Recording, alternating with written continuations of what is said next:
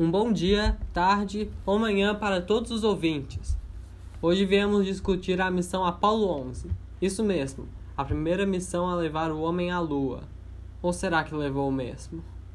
Até hoje, muitas pessoas insistem em acreditar que essa missão sequer ocorreu de verdade. Ambos por falta de informação e pelo fato disso tudo ter acontecido em 1969, já faz 51 anos. E vários creem que alcançar o astro era impossível com a tecnologia daquela época. Porém, graças às ciências, temos diversos jeitos de provar que a missão aconteceu sim. Mas antes, por que chegar à Lua foi tão importante? Essa confusão toda começou em plena Guerra Fria, com os Estados Unidos da América e a União Soviética disputando quem chegaria lá primeiro, como uma forma de demonstrar poder. Ambos os lados investiram em programas espaciais até o fim, quando os EL ganharam e transmitiram para o mundo. Isso nos traz ao primeiro ponto. Se o problema era só gravar uma encenação em estúdio de Hollywood, como muitas pessoas alegam que aconteceu, por que os diversos anos de preparação gastos do governo e pesquisa? Existem aproximadamente 40 mil testemunhas oculares que trabalharam no projeto, documentos e outras coisas bem difíceis de esconder se isso tudo é uma conspiração, então ela foi possivelmente mais demorada e cara do que realmente ir para a Lua, o que não faz o mínimo sentido. Isso mesmo, Rebecca. E o computador levado, embora fosse muito inferior a qualquer modelo atual, era um dos mais poderosos da época e podia muito bem dar conta do trabalho de transmitir a viagem.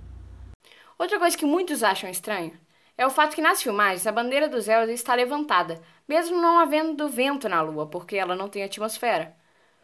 A resposta para essa pergunta é que a bandeira não era como as outras.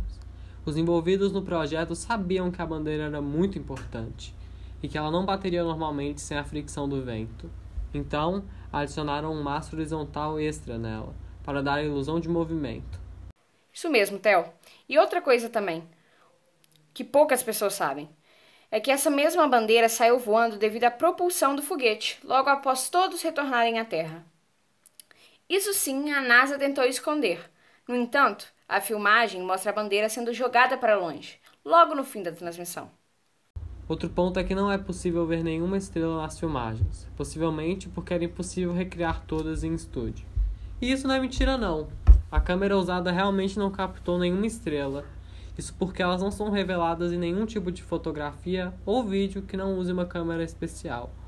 Usar uma câmera diferente para pegar os detalhes de espaço, embora não sendo uma ideia ruim, custaria o preço da qualidade do filme ser bem mais sensível e bagunçada.